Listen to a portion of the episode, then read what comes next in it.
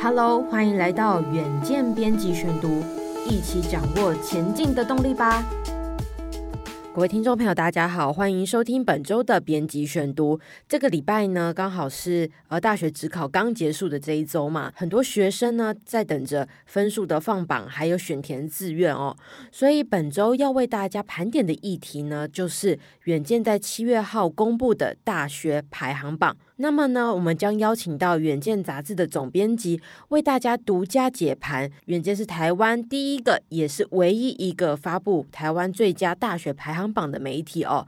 那这次的排行榜当中有什么样的亮点？就请总编辑来为我们解答。所以今天呢，要为大家先打头阵的文章是呢，大学外籍招生为什么越南超车大陆成为第一多呢？那么请听接下来的文章。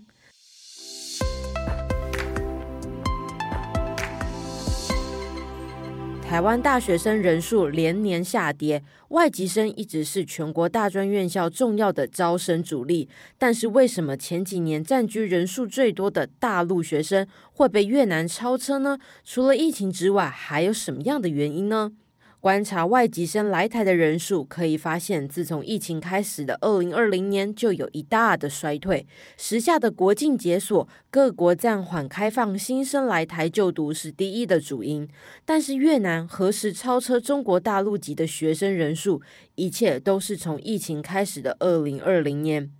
二零二零年的时候呢，中国方面宣布暂缓陆生来台，因此中国大陆学生来台人数在二零二零年就迎来雪崩式的下跌，从二零一九年还有两万五千多位，到了二零二零年就跌到六千多位。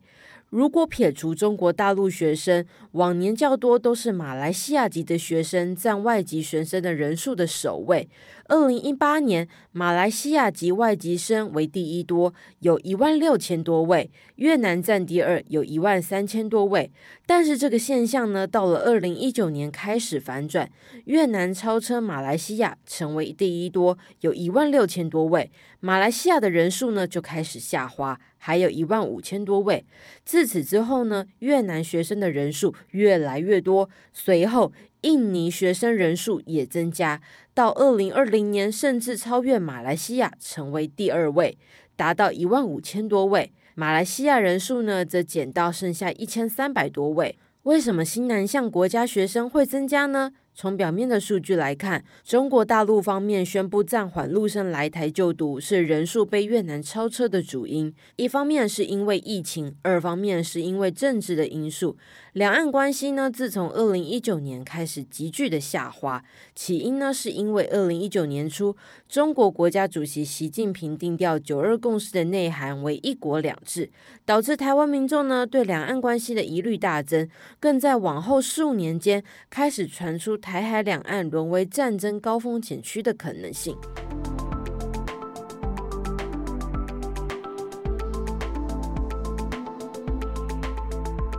但是呢，另外一方面，越南、印尼等新南向国家外籍学生人数不断增长，这也是一个重要的原因。至于为什么我们可以吸引到新南向国家的学生来台念书呢？主要就是因为技职教育。宏光科技大学校长黄月桂就表示了，像是询问马来西亚籍的学生为什么想要来台湾读书呢？其实原因很单纯，因为在东南亚地区，他们没有专门深入的科系。例如马来西亚，他们有餐饮科系，但是他们的烘焙相关科系没有教得很细。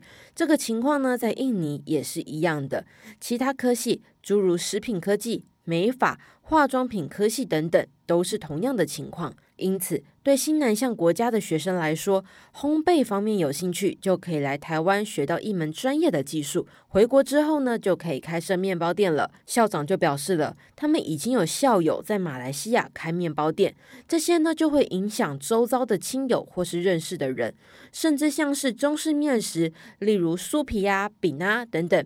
当地的接受度也很高，来大学呢就可以学这些专业回去。另外，陆生来台的管道主要有两个，一个是研修陆生，第二个是学位陆生。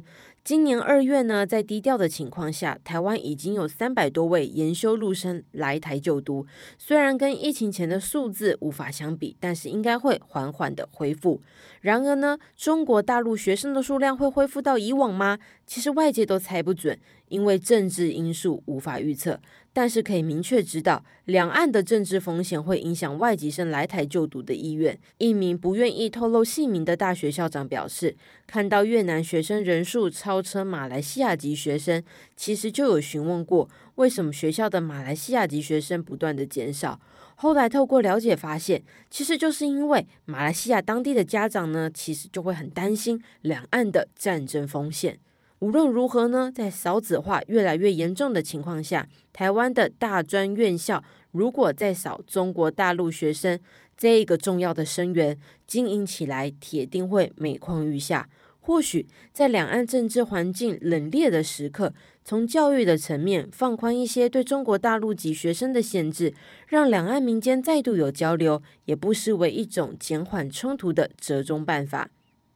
以上就是今天的编辑选读。如果你喜欢今天的远见 On Air，欢迎赞助或是留言给我们。如果想了解更多细节，欢迎参考资讯栏的连接。